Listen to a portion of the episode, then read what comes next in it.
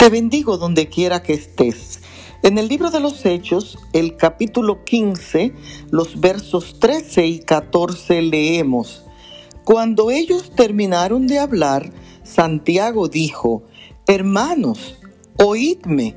Simón ha contado cómo Dios intervino por primera vez para procurar entre los gentiles un pueblo para su nombre Después del Pentecostés, en el proceso de organización de la iglesia primitiva, los apóstoles formaron un concilio en el que se discutían los planes de cómo seguir predicando el Evangelio de Cristo Jesús y así continuar la preparación del terreno para que el Espíritu de Dios conquistara a todos los que necesitaban ser salvos.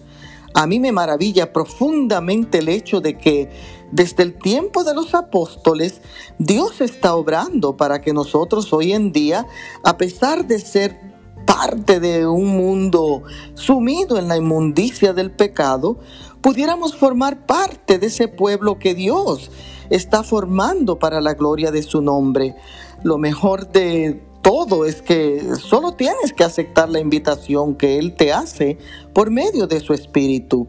¿Estarías tú dispuesto hoy a ser parte de su pueblo para que tu nombre se escriba al lado del nombre de Dios?